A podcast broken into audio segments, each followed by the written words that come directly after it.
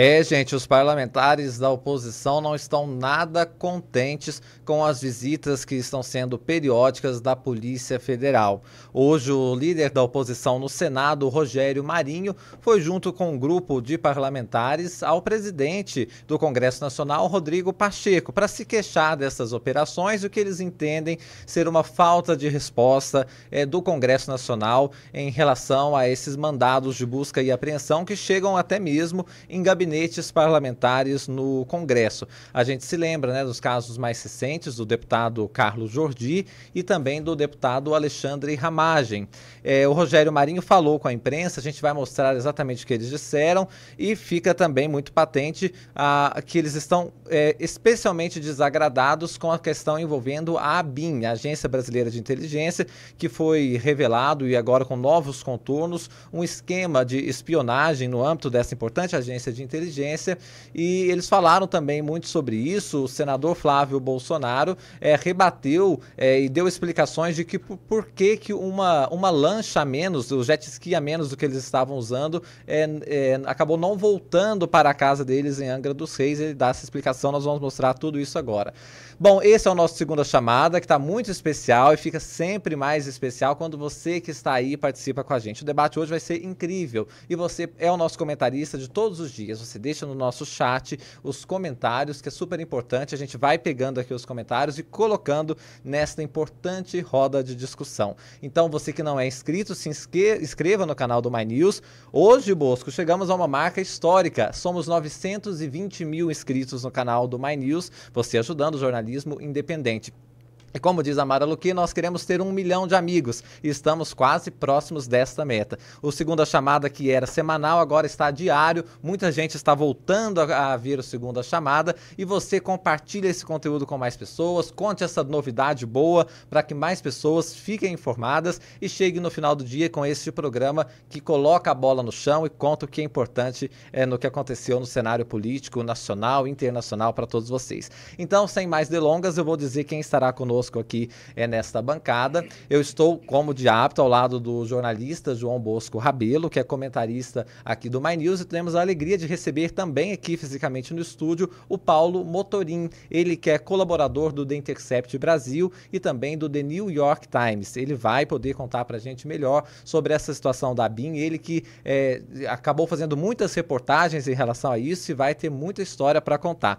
Além disso, olha lá, nós vamos fazer aquela nossa ponte aérea que nós nós estamos ampliando. A gente já falou com muita gente do Rio de Janeiro e hoje temos é, do Recife o Maurício Randes, ex-deputado federal, advogado e também professor de Direito Constitucional. Ele vai falar conosco e mais tarde um pouquinho vai falar de São Paulo ao vivo também o cientista político e professor do Mackenzie, Rodrigo Prando, que você já estava com saudade de ver ele aqui na nossa programação do My News. Então o programa está especialíssimo e ficará mais especial com o seu like e com a sua participação. Então, show, sem mais delongas, roda a vinheta para a gente começar.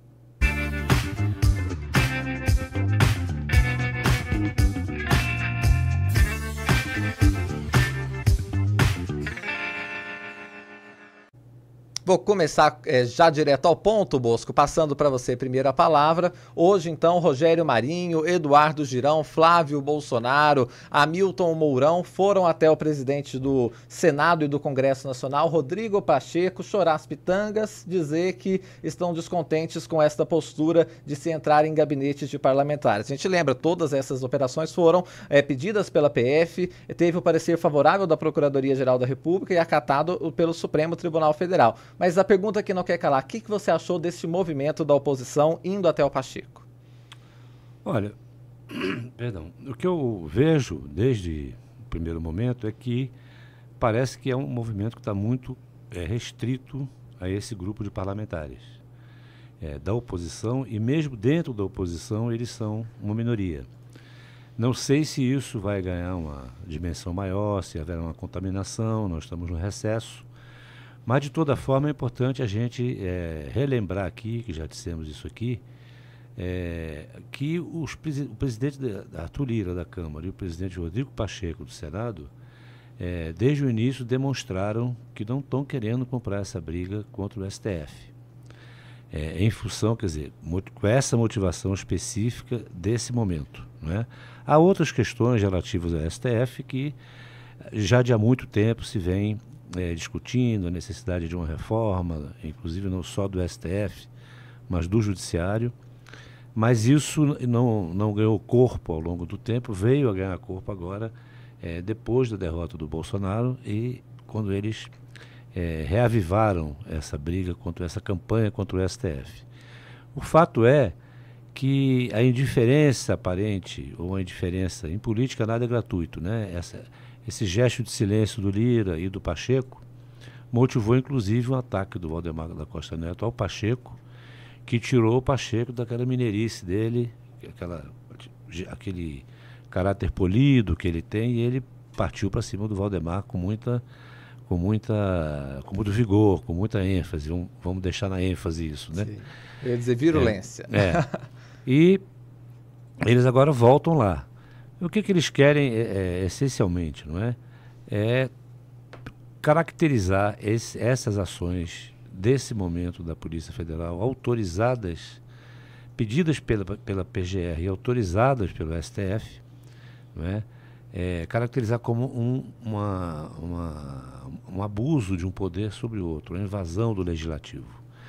Isso não parece estar contaminando, ter contaminado a grande maioria porque apesar de estar em recesso, a gente sabe que quando há uma coisa desse tipo, e de fato se trata de uma coisa abusiva, é, a casa, o espírito de corpo se manifesta de uma maneira muito mais ampla e contundente. Né?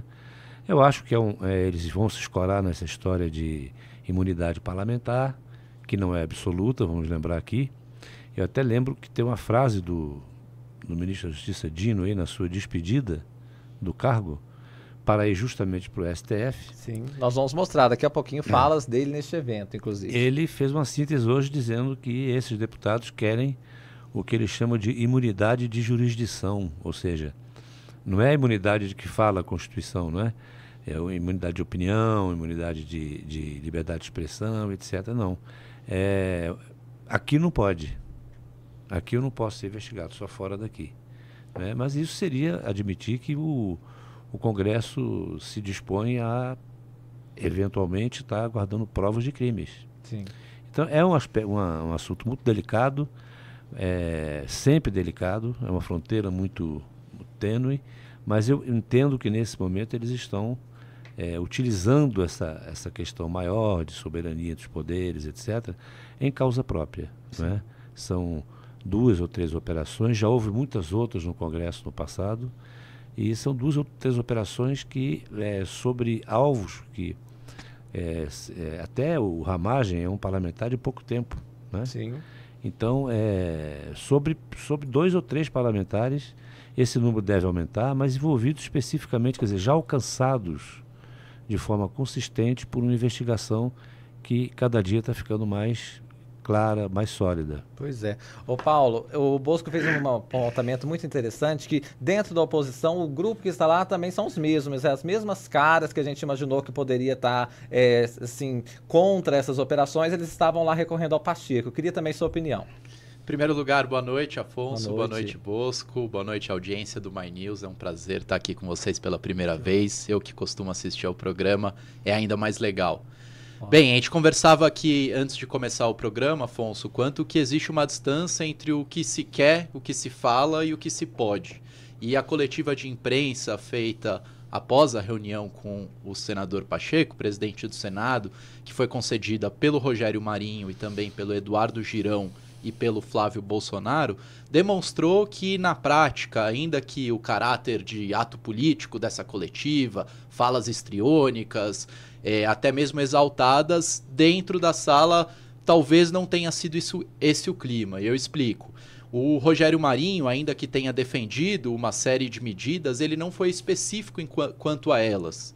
E por que que isso aconteceu? Né? Porque, de fato, existe uma necessidade de diálogo com os presidentes das duas casas para medidas importantes, como emendas constitucionais ou mesmo projetos de lei. E o que eles fizeram foi apresentar uma lista de possíveis pautas para que o Pacheco, até sexta-feira, avalie e entre em contato com o presidente da Câmara dos Deputados, Arthur Lira, para aí sim isso ser melhor delimitado e eles entenderem quais são as pautas possíveis. Então eles chegaram ali com aquele caráter pé na porta. Flávio Bolsonaro chegou a se exaltar diante de algumas perguntas. O senador Rogério Marinho também bastante histriônico, mas a gente sabe, dentro dos gabinetes e acompanhando a política aqui em Brasília, estando nos corredores do Congresso, a gente sabe que esses momentos, essas coletivas, esses são muito mais atos políticos do que, de fato, atos de articulação que revertem alguma coisa de transformação legislativa. Então eu queria colocar essa ponderação, claro, né? Importante. De fato, eles pautaram o noticiário porque o Congresso só volta amanhã e pautas legislativas só na semana que vem. Então eles se aproveitaram dessa brecha para também oferecer um, um caráter de outro lado para o Flávio Bolsonaro. As falas deles foram repercutidas hoje o dia inteiro. Então, acho que é importante a gente alertar a audiência do My News que sim, existe essa movimentação, porém, quando o ano legislativo começar de fato, esses senadores, Flávio, Marinho, Carlos Portinho, Marcos Duval, tanto, tantos outros que estiveram lá hoje, certamente vão enfrentar muitas dificuldades e, como o Bosco coloca, se trata de uma minoria mesmo dentro da oposição.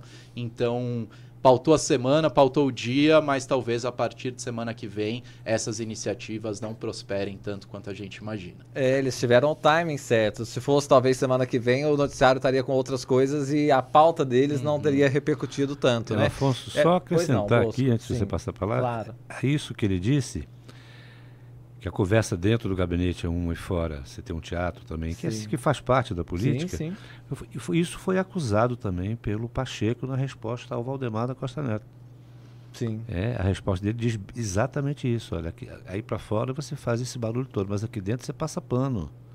Falou você é pianinho. Aqui, isso em relação ao impeachment de ministro e etc, é, né? É, aqui, aqui, aqui dentro você é quietinho. Quando vai para o microfone, quer dizer, é, ele fala exatamente desse tipo de, de, de atuação política, né? que faz parte do jogo e tudo. Claro. Mas é preciso a gente estar atento a isso, como disse o, ele, porque a gente é, é exatamente disso que se trata. Sim, é? O Randes, claro que a gente quer uma oposição fortalecida, uma oposição que é sempre essencial no Estado de Direito, na democracia, é importante ter as oposições. Mas o que eles se queixam, eles têm razão de se queixar, Randes, é, ou seja, você que é ex-deputado e também é professor na área do direito, por exemplo, fazer busca e apreensão em gabinete de parlamentar tem alguma coisa errada quando cumpre todos os trâmites, afinal também o Congresso Nacional não é esconderijo para nada, né? E a imunidade não é subtração, aplicação da lei, não é, Afonso? A imunidade parlamentar é um instituto que vem desde do iluminismo, que é para garantir que por palavras e votos o parlamentar possa exercer a representação política que a democracia lhe concede. Então, é evidente quando o parlamentar se desvia do exercício do mandato, cabe sim, devidamente autorizada a medida pelo Poder Judiciário, sim, busca e qualquer medida para apurar possível cometimento de crime por parte do deputado. Por isso, eu acho que essa movimentação de parte dos senadores de oposição é muito mais um jogo de cena, é muito mais querer criar uma pressão sobre o presidente do Senado e também dar satisfação ao seu próprio eleitorado. Porque os crimes que estão sendo investigados pela Polícia Federal nesse episódio da BIM paralela são crimes que nada têm a ver com o mandato. De que é que o deputado federal, é, o, o, vereador Bolsonaro, que é um vereador, né?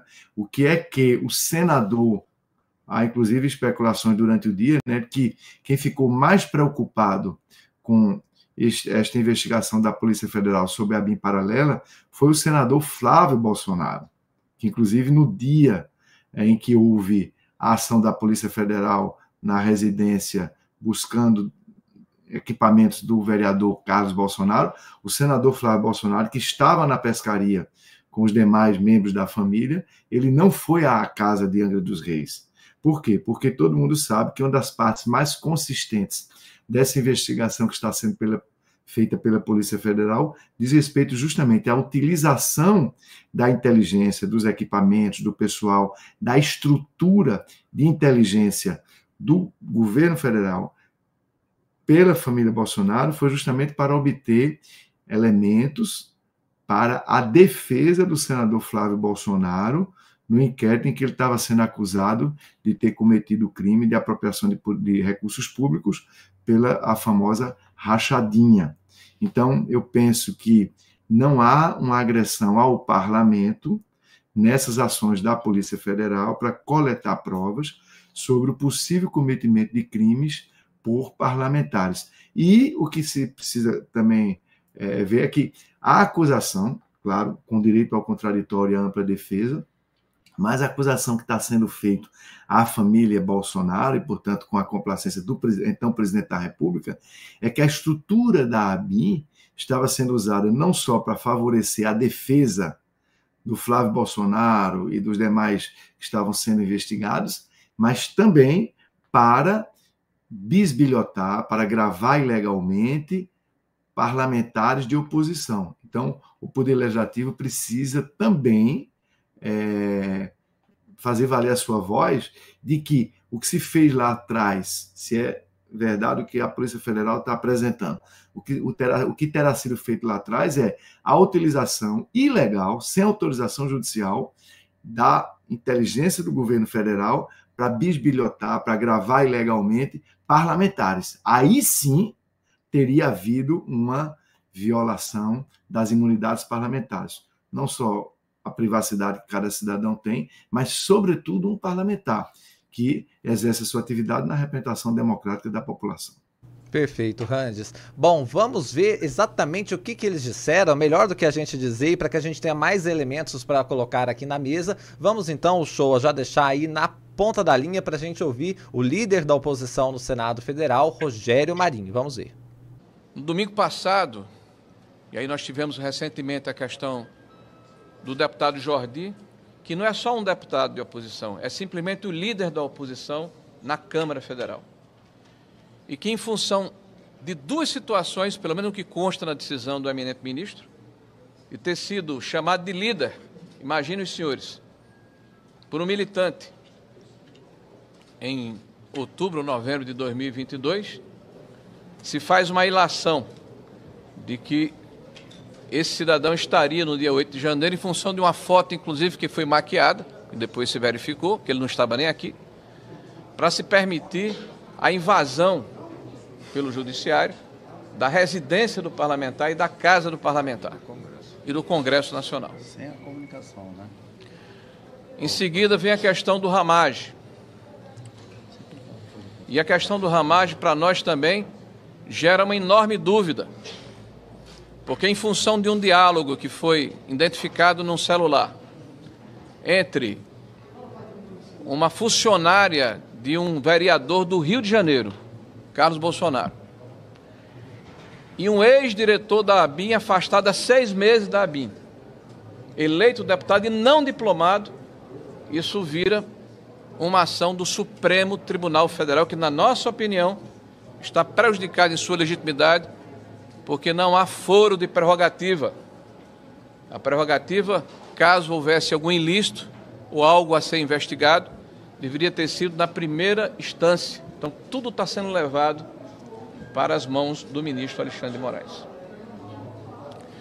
E agora, recentemente, no domingo passado, na casa do ex-presidente Jair Bolsonaro, que é o líder da oposição nesse país, e que representa a direita e os conservadores nesse país. Alguém que recentemente foi votado por quase 58 milhões de brasileiros.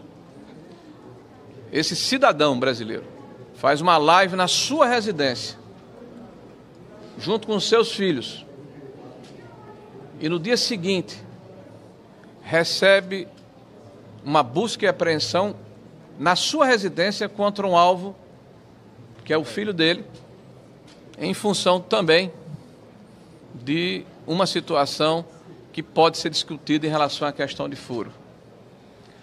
Nós acreditamos que ninguém está acima da lei, ninguém. Todos podem e devem ser investigados numa democracia. O que nós discutimos aqui é os métodos, é a forma, é a relativização da democracia e da legislação. Isso põe em risco e fragiliza a democracia do nosso país. Bosco, no fim das contas, o que, que dá para se extrair dessa fala do Rogério Marinho? Olha, o mesmo que se extrai de todas as falas deles, Afonso. São as meias verdades e as mentiras, né? Porque você veja o seguinte, no relatório do Alexandre de Moraes, quem se der o trabalho de ler, tem muito mais substância do que isso que ele contou aí. Que foi um diálogo, que a pessoa chamou de líder. Tem muito mais coisa ali. A gente leu, é longo, é extenso. E, de novo, eles vêm com essa ladainha de atribuir ao Alexandre de Moraes o suposto abuso, quando, na verdade, isso foi um pedido da PF para a Procuradoria-Geral da República. E veja você, para um novo procurador, que acabou de tomar posse. Quer dizer, não há como você fazer qualquer tipo de lação aí entre o Gonet e o que eles chamam de uma articulação do Judiciário com Alexandre de Moraes, etc. Então, a Polícia Federal pede, a PGR é, acompanha, se avaliza, se né? pronuncia, e cada pronunciamento desse é preciso ler, porque é uma manifestação por escrito é, onde ele justifica aquele, aquele aval. E vai para o STF, onde o relator lê, concorda ou não, no caso concordou, aprovou a operação e substanciou o seu fundamento. Então eles querem fazer parecer crer que isso é assim é, invadiu lá ilegitimamente, invadiu, porque a palavra que, ele, que eles usam é essa.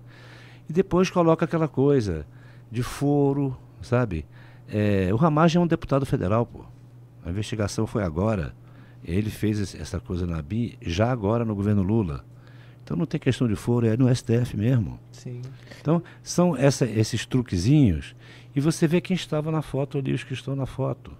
É o Duval, que é um sujeito. Quem está na foto diz muito. É, claro. É o Duval ali, que é um sujeito que todo dia diz que espiona todo mundo.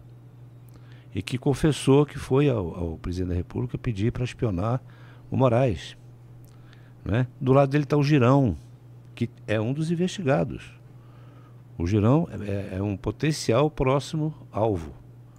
Aí você bota a foto dele ali, se o nosso Antônio Brito estivesse, o nosso Orlando Brito estivesse aqui, ele já, tá, já estaria examinando a expressão do girão.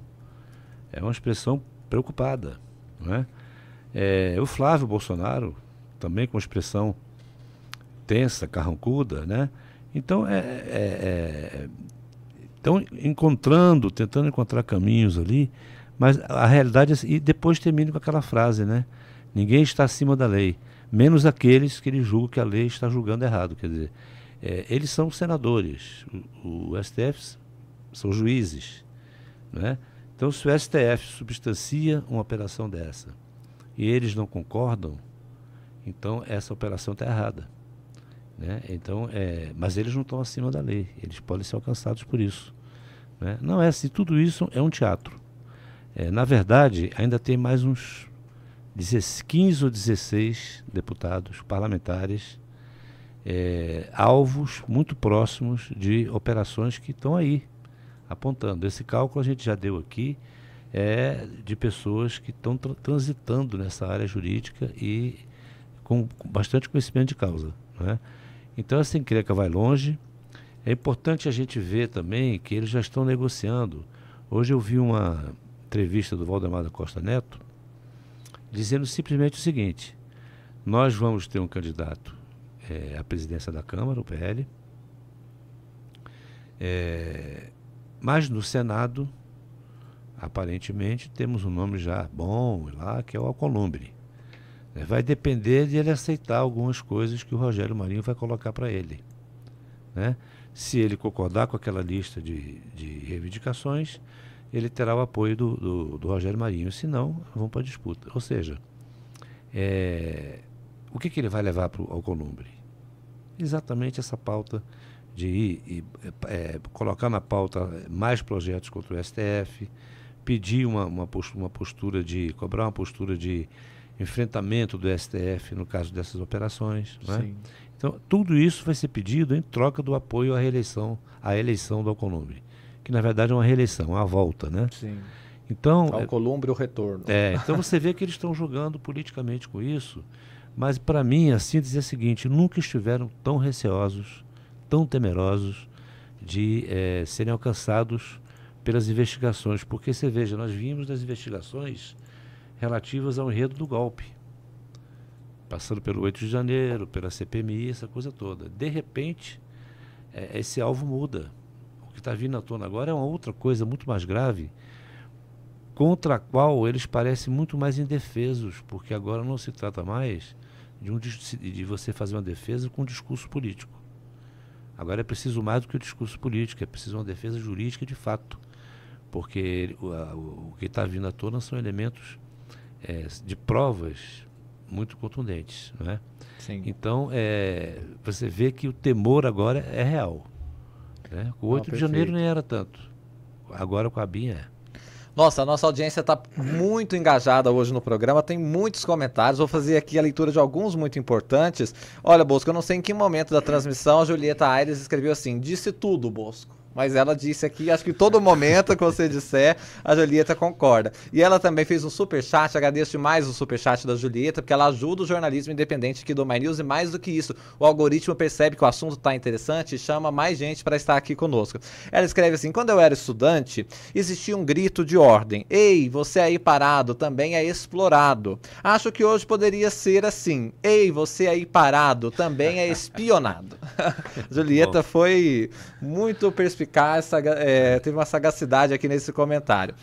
Olha lá, a Monsi, membro há dois anos aqui do My News, ela escreve assim: Flávio Bolsonaro deu entrevista coletiva para justificar, mas disse que não tinha que justificar nada. Vê como esse povo é contraditório, disse ela aqui. Nós vamos mostrar essa fala do Flávio Bolsonaro, falando do jet ski que não voltou, já já. O Leonardo Gomes, membro há dois anos do My News, escreve assim: coitadinho deles, tendo que responder pelo que fazem, dizendo aqui que todos têm que responder pelo que fazem. E a, a, o Rosf fala assim: Bosco, não cansa de ter a mesa mais brilhante de Brasília. Pelo que eu entendi, ele está elogiando a nossa mesa aqui, dizendo que cada vez você traz convidados brilhantes, Bosco. Então tá muito bom ah, o comentário dele. Tá todo mundo satisfeito também com a presença do Paulo Motorim aqui conosco ao vivo e também com o Randes que fala direto do Recife. Eu vou passar a, a palavra aqui pro Motorim, daqui a pouquinho eu vou passar pro Randes e em seguida a gente vê o Flávio Bolsonaro. Vamos combinar assim? Queria te, também te perguntar essa fala do Rogério Marinho, um pouco também tendo em vista essa fala do Bosco, de que é, o, o momento agora é esse foco na BIM, que era algo novo do discurso que eles estavam colocando, mesmo que não seja de agora essas revelações, né, Paulo? A questão da BIM, desse sistema israelense, já vem pipocando aí, mas agora ganhou uma força como nunca, né? Pois é. Pois é, em março o jornal o Globo revelou uhum. o esquema do First Mile pela primeira vez, mas desde 2019 a gente vê casos de espionagem ilegal que hoje estão reunidos nesse inquérito do First Mile. Então a gente está debatendo isso há muito tempo, não é uma novidade, mas talvez a operação de outubro, a operação Última Milha, que aconteceu no dia 20 de outubro, e a operação Vigilância Aproximada, essa mais recente da semana passada, deixaram de fato, como o Bosco colocou, eles bastante assustados. E Afonso, vou, antes da gente passar para o Randes, claro. trazer um pequeno bastidor aqui de Brasília, acho que é um pouco do que a audiência espera também de um repórter claro. aqui em Brasília, que eu queria dividir com vocês. Circularam muitos cortes dessa coletiva do Marinho, alguns dele, outros do Flávio Bolsonaro. Eu acompanhei ela no Senado do início ao fim. E acho que é legal contar que esse momento, pós-reunião, durou cerca de 30 minutos. Os primeiros pouco mais de 10 minutos foram de falas do Rogério Marinho, Exato. falando é, sem sequer ser perguntado pelos jornalistas. E então o Eduardo Girão, vice-líder do governo no Senado, pede a palavra, vai ao púlpito, fala coisa de 4, 5 minutos. E quem aparece em seguida, o último a falar, é o Flávio Bolsonaro, que acaba falando mais do que os dois, cerca de 15 minutos, é questionado, interpelado pela imprensa, é, se exalta. Então, e a, a grande pauta ali não era as pautas legislativas que eles não foram capazes nem de mencionar número de projeto, do íntegra de lei, qual é PEC, qual é PL, qual é a ideia na prática, como a gente trouxe ali no início, né? Então fica claro na minha visão, a partir desse olhar mais amplo, né, pro para a coletiva inteira de que aquilo era algo para montar esse púlpito, esse palanque, para que Flávio Bolsonaro pudesse se defender e também esses outros deputados que estão de fato muito assustados possam colocar a sua versão.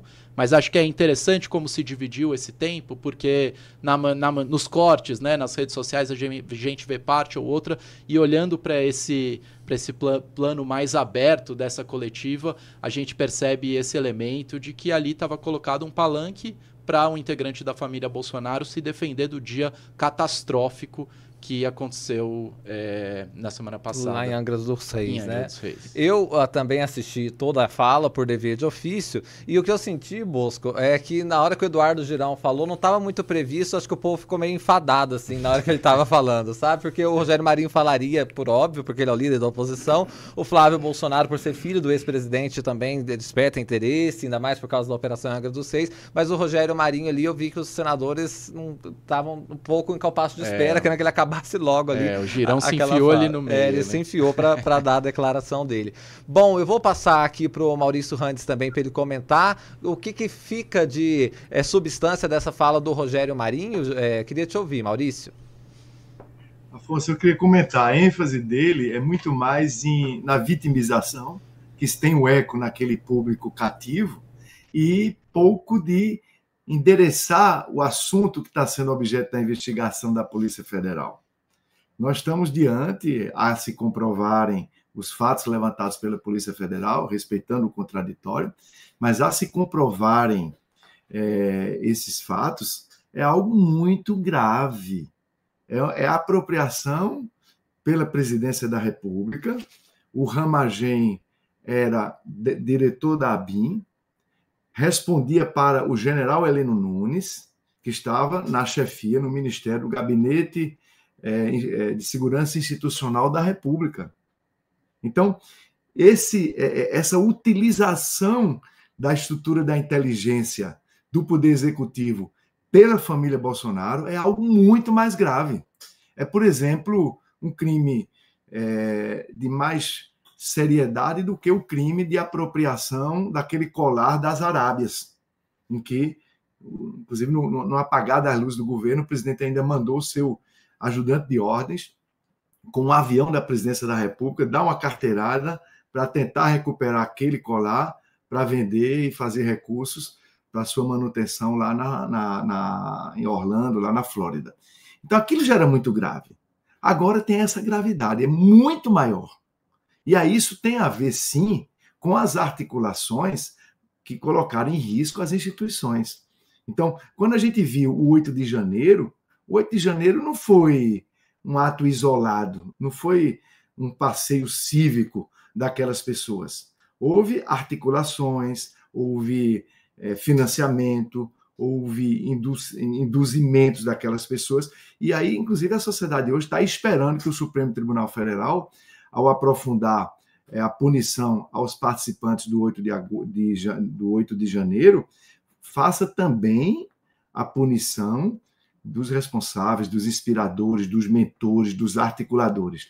Por exemplo, aquela ligação da minuta do golpe que foi, é, que foi apreendida na residência do então ministro da Justiça, do, do então presidente Bolsonaro, aquilo precisa ser entendido como parte de algo que estava se gestando há muito tempo.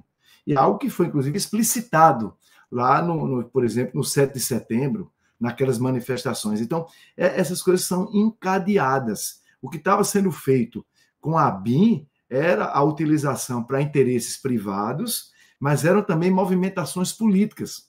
Olha, você usar a BIM para escutar ilegalmente ministros do Supremo Tribunal Federal, líderes do partido de oposição, parlamentares eleitos pelo povo com direito à imunidade. Isso não era apenas para saber da vida privada dessas pessoas. Isso tem a ver com alimentar a defesa da família Bolsonaro nas investigações que estavam em curso, mas tem a ver também com as articulações que eram promovidas desde o Planalto, desde a presidência da República, para colocar em xeque as instituições. No mínimo, para dificultar o funcionamento pleno das instituições, do Poder Judiciário e do Poder Legislativo. Então, quando eles fazem essa vitimização, tentam invocar a imunidade do parlamento, eles não, tando, não estão dando a resposta que precisavam dar, a gravidade do que está sendo apurado pela Polícia Federal. Então, exerçam o contraditório e não a vitimização. É isso que a sociedade, é isso que a comunidade jurídica, a comunidade política está esperando. E aí a fragilidade também dessas entrevistas, o último comentáriozinho, é que ficar, essa fragilidade ficou muito clara, até pelas ausências. eu vi aqui alguns internautas nossos perguntando: cadê a senadora Damares? Então, outras pessoas do núcleo que apoiava o ex-presidente da República deveriam ter estado presentes nesse ato e não estavam. Então, isso também revela uma debilidade. Mas a debilidade maior que eu acho é a debilidade de mérito. Não estão enfrentando o mérito das acusações é, com evidências. Estão simplesmente usando a velha tática da vitimização, que tem muito eco no seu eleitorado cativo, nos seguidores desse movimento que existe, é forte na sociedade e precisa ser objeto do debate democrático. Perfeitamente. Vou passar aqui para o João Bosco Rabelo, antes falando para o pessoal fazer igual o pai do Paulo, o Mauro Motorim, que está na nossa audiência e diz que já se inscreveu no canal do My News. Então faça como ele, se inscreva para que a gente chegue na meta de ter um milhão de inscritos no canal do My News. Todo mundo muito satisfeito aqui com a nossa mesa. Bosco, passar para você. Duas observações só sobre é, o que o Maurício disse. E a gente vê o Flávio na seguida. Vamos lá. Porque é o seguinte, só para deixar registrado aqui, eu li hoje, depois você pode apurar melhor aí, que lá no Paquistão é, houve uma prisão, a pessoa foi condenada a 14 anos de prisão por ter vendido presentes que eram para o Estado. Eu não me lembro se é ex-presidente do Paquistão ou se é alguém da família dele, enfim, mas é um caso igual uhum, daqui. Uhum. Lá deu cana de 14 anos. E a outra coisa que o Hans falou é para mostrar assim a, a, fragilidade política dessa entrevista coletiva, quer dizer, que teve é a ausência é, de, de, várias expressões é, do bolsonarismo. É, da, ele citou Damares, tem muitos outros e tal. É, eu atribuo isso ao fato de que tem muita gente ressabiada aí, acho que o, o Paulo sabe disso também, é, porque tem muita gente achando, outros sabendo, e, e, e muitos achando que, tão, que foram espionados também. Os próprios aliados do bolsonarismo estão se, é, se sentindo ou sabendo ou informados ou com o temor de terem sido espionados também uhum. pelo Carlos Bolsonaro, porque o Carlos Bolsonaro não é, nunca foi uma figura confiável nem para os seus aliados. É, a paranoia que ele que, que o movimenta e o movimentou contra o Bebiano, contra uma série de pessoas da primeira hora do Bolsonaro, também gera um efeito contrário, porque os métodos dele as pessoas sabem quais são. Então agora que explode esse escândalo, como é que está se sentindo lá um, um bolsonarista de primeira hora? Será que eu fui espionado? Será que eu não fui? tendo sido. Esse a, clima paira em Brasília. É, Quem tendo foi sido espionado? espionado, a Polícia Federal já sabe de alguma coisa minha? Sim. Não é? Porque é aquela história, né? A gente, é, a gente sabe com quem a gente conversou e a gente sabe o que a gente conversou. Então, quando determinada pessoa é apanhada, a primeira preocupação sua é o que, que foi que eu disse? Qual foi a conversa que eu tive com ele? Mas eu falei isso, eu falei aquilo. Quer dizer, você vai é. Buscar na memória o que você fez e às vezes é buscar no celular. E você vê que todo mundo tirou o cara do celular. Pois é. Né? É claro que é importante sempre colocar que este First Mile específico era para monitorar a geolocalização, mas nós fizemos uma entrevista aqui com a Joyce Hasselman e ela conta que é, isso é apenas o início de um processo de, de constrangimento por parte da ABIN que vai para outras coisas também, inclusive é, vigilância ali é, de carros e etc, né, Paulo? Sim, sim. A própria decisão do Moraes já traz o nome de dois novos softwares que a PGR identificou como é, possível uso malicioso de espionagem e os dois têm potencial de intrusão, certo. ou seja, de acessar aparelhos e dispositivos para ler íntegra de conversa. A gente não está falando de geolocalização e uma geolocalização que é de fato grosseira, feita pelo First Mile. Ele não sabe se a gente está aqui na sala 806 ou na 807, mas sabe que a gente está aqui é, no centro de Brasília, né? E só colaborar um pouquinho sobre essas ausências, é, acho que tem um nome bastante importante que, que me chamou a atenção de não estar lá o senador Ciro Nogueira, ex-ministro da Casa Civil do Jair Bolsonaro. E para ilustrar isso, eu entrevistei Ciro Nogueira e Rogério Marinho, que foi o primeiro a falar, para uma reportagem do New York Times sobre um ano do 8 de janeiro. E foi muito é, impactante ver a diferença de postura entre os dois. E acho que esbarra um pouco do, no que o Bosco estava colocando. Né? O Rogério Marinho, enquanto faz a defesa é, de todos os detentos que estão presos por causa dos, dos crimes de 8 de janeiro, a tentativa de golpe de Estado, o Ciro Nogueira é um cara que faz uma análise mais ponderada e questionado por nós ali no New York Times de por que, que a democracia brasileira supostamente reagiu melhor que a americana ao ataque do Capitólio, né? reagiu ao 8 de janeiro, tirando o Bolsonaro da disputa, fazendo prisões e com accountability, né, uma prestação de contas bem feita, o Ciro Nogueira falou que o, falou pra gente que o Brasil já passou por uma ditadura militar e não queria experienciar isso de novo. Algo que jamais sairia da boca de Rogério Marinho e de alguém que estava do seu lado ali, como Hamilton Mourão, notório defensor do regime militar brasileiro. Né? Então, as ausências também dizem muito. Né? Também, como tempo de fala, quem não está lá, como muito bem apontado pelo Randes, ajuda a gente a entender o cenário. É muito legal. Às vezes o silêncio faz um barulho tanto também. É isso que fica de síntese aqui. Temos, por exemplo, a participação do Sigefredo. Ele escreve aqui, olha, número 2 da BIM-CEPI que sugere desmilitarização do órgão. Desmilitarização do órgão. E aí, Lula vai comprar essa briga ou vai arregar, disse ele aqui. Leonardo Gomes coletiva claramente foi para falar para a base, para divulgar falsa narrativa. Roberto Santos fez um comentário que eu achei muito bem escrito. Olha lá o que ele põe. O STF tem um escudo poderoso. Sabe qual, Bosco? A Constituição, que pôs um freio na tentativa de golpismo canalha. Agora que venha a punição justa, respaldada por essa mesma Constituição. Muito obrigado, viu, Roberto, pelo seu comentário aqui conosco. A ele da Mercedes faz também uma outra observação muito importante, membro há um mês aqui do My News. Ela escreveu Bosco com o cabelinho cortado. Ela tá certa, Bosco? Ela acertou a observação? É, aparado. Aparado. muito bom. O Casey House fala, muito bom esse programa. Compartilhe com mais pessoas. E como prometido, show, vamos ver o que, que disse o senador Flávio Bolsonaro. É o momento que ele se exalta explicando do tal do jet ski que não voltou para a família dos Bolsonaro quando da operação da Polícia Federal. Vamos ver. Está começando a se alastrar uma fake news da Polícia Federal paralela, essa vinculada diretamente ao, ao Lula, porque o que está fazendo é perseguição política contra opositores. E aqui o, vários veículos estão dando.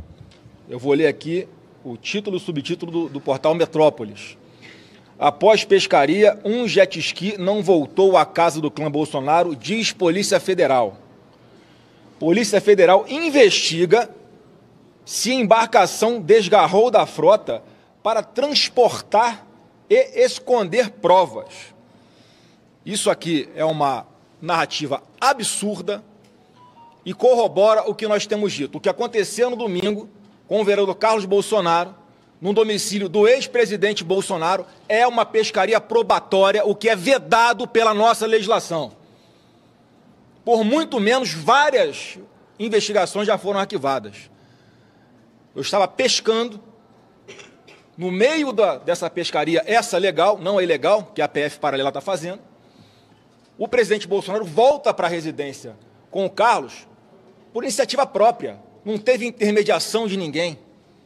Porque a notícia que nós estávamos vendo naquele momento, inclusive um lugar onde não tinha internet, tivemos que nos deslocar para procurar um local com sinal de internet para ter acesso às informações e depois de nos deslocarmos de volta para a residência em Vila Histórica de Mambucaba, eles chegaram e o vereador Carlos Bolsonaro entregou espontaneamente os seus dois celulares e um, um, iPad que ele tinha, se não me engano, e arbitrariamente, não vou entrar em mais detalhes, a PF também levou materiais de pessoas que não tinham absolutamente nada a ver com isso. E se discutia na primeira equipe que chegou até a residência em Angra dos Reis, se iriam apreender os celulares dos quatro políticos. O vereador, que era o alvo oficial, ex-presidente Bolsonaro, senador Flávio Bolsonaro e deputado Eduardo Bolsonaro. Quando o alvo era apenas o Carlos. Por que isso? E aí, quando eu vejo na imprensa a repercussão dessa forma, fica mais claro que o que eles querem é ter um desdobramento para pegar todo mundo de uma vez só. Não por acaso, após a live de domingo, em que os quatro Bolsonaros com mandato estavam presentes, ou melhor, o ex-presidente não tem mais mandato, mas que nós quatro estávamos presentes, na madrugada de domingo para segunda, o ministro Alexandre de Moraes assina o um mandado de busca e apreensão, já com o endereço de Angra dos Reis. Então, havia sim uma intenção não republicana de apreender todos os aparelhos dos quatro Bolsonaro. Mas, por alguma razão, no momento, o delegado que cumpria a diligência fez uma ligação e resolveu voltar atrás. Inclusive, celulares dos seguranças de Eduardo Bolsonaro chegaram a ser apreendidos e devolvidos. Olha a arbitrariedade. Então, eu não tinha nem que estar tá dando explicação de nada sobre o que está no título dessa matéria, porque eu não era alvo de nada.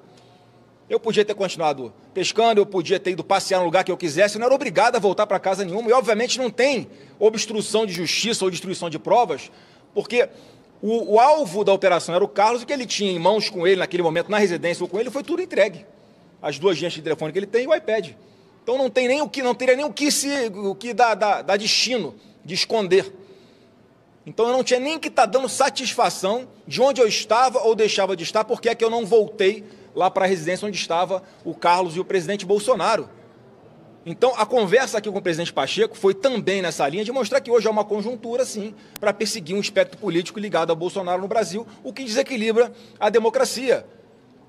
Eu não devia, mas vou explicar. Eu não voltei para a residência porque eu estava num jet ski que não era meu, que eu tinha que devolver para a pessoa no local que não era, não era Vila Histórica de Mambucaba, e depois eu fui para um almoço.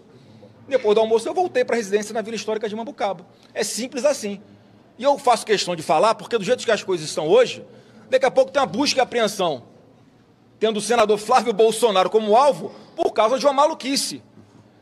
E eu digo, as pessoas medem os outros pela sua régua. Então, Alexandre de Moraes, não nos meça pela sua régua. Se é o que você faria no nosso lugar, não tome decisões com base nisso. Tome decisões com base nas provas dos autos. Ninguém está escondendo prova, ninguém tem medo de ser investigado. Nós não queremos sacanagem. Nós não queremos perseguição. Nós queremos normalidade. Queremos paz para trabalhar e apenas isso. E aí, Bosco? O que, que você achou? É, a cada fala dele vai ficando mais interessante. Tantas vezes que ele fala que não precisa se justificar, mas quis fazer isso.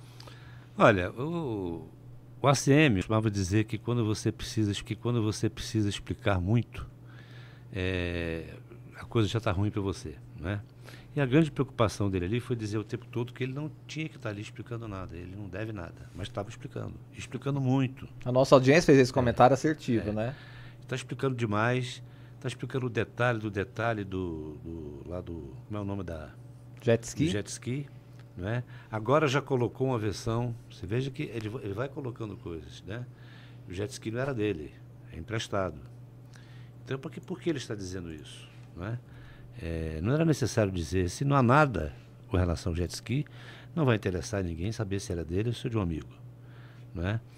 é segundo lugar, é, ele fala ali de que é, ele não deve, ele não teme nada e que há uma, uma perseguição à família Bolsonaro. E, de novo, tenta é, é, concentrar no Alexandre de Moraes. É preciso, para eles é fundamental eleger aquele que persegue. Uhum. Não é? É, o algoz. E, mas em seguida ele mesmo se contradiz, porque ele fala, Alexandre, decido com base em investigações, mas foi o que ele fez, porque ele não inventou aquilo, a Polícia Federal levou, volto a dizer, para a PGR, e a PGR autorizou, e o Alexandre então autorizou também. E essa coisa de mostrar cada vez mais que o Alexandre de Moraes é uma coisa e o STF é outra.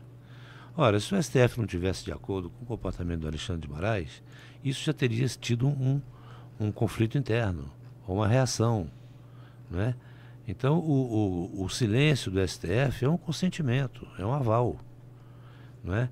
é mas para eles, eles precisam eleger o Alexandre de Moraes como grande perseguidor do bolsonarismo, mas, como disse o Maurício Randes, de sólido em relação ao assunto específico, a BIM, Nada foi dito. Pois é. Nada foi contraditado.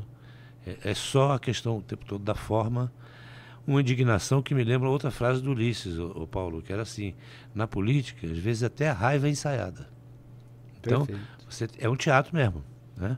O nosso amigo aqui, colega de profissão, Igor Gadelha, que já esteve algumas vezes aqui conosco no My News, ele fez uma reportagem com a pergunta que não quer calar, Paulo, mas de quem afinal é o jet ski? E aí ele chegou até o dono do, do famoso jet ski. É o empresário Renato Araújo, que foi lançado por Bolsonaro como pré-candidato à prefeitura de Angra dos Reis, justamente. Então teve esta atualização. O próprio Renato confirmou a coluna do Igor Gadelha ser o proprietário do jet ski amarelo amarelo faltante. Ele disse que emprestou a moto aquática a Bolsonaro desde o início de janeiro, quando o ex-presidente chegou à cidade para férias. Inclusive, eu descobri que jet ski é o nome da marca, e que, na verdade, para não falar o nome da marca, tem que se dizer moto aquática. Fica essa dica também, viu, Bosco? Não sabia. É, né? Aprendi ao longo dessa nossa trajetória, aprendendo mais sobre jet skis. Paulo, queria te ouvir. Bom, eu vou aproveitar para fazer uma. já jogar para o Randes também, claro. dividir uma, uma questão aqui com vocês, mas me chama a atenção que o Rogério Marinho, em um dos seus questionamentos ao Moraes, reclama de Moraes falar fora dos autos de dar entrevistas e, inclusive, em uma dessas entrevistas, ter dito que ele mesmo era alvo dos golpistas que queriam enforcá-lo em praça pública e teriam esse plano. E me chama a atenção que, além de Marinho, estavam ali outras pessoas que, na época da Operação Lava Jato, estavam todas defendendo a operação, mesmo diante de críticas que já aconteciam aquela época de que o juiz Sérgio Moro e depois o STF julgou que isso de fato aconteceu. O juiz Sérgio Moro era um juiz parcial e a gente sabe que ele se expressava demais fora dos autos, tanto à imprensa quanto em eventos. Então eu vejo aí de certa forma uma contradição ou ainda o lawfare, né, essa politização do judiciário que os petistas reclamavam ali nos autos de 15, 16, 18 até a prisão do Lula, talvez possa estar tá sendo sentida na pele pelos bolsonaristas. Não sei se é lawfare ou não, mas o que eles reclamam é muito similar ao que os petistas reclamavam naquela época e depois o STF veio a dar razão. E o lawfare, de fato, é um problema nas democracias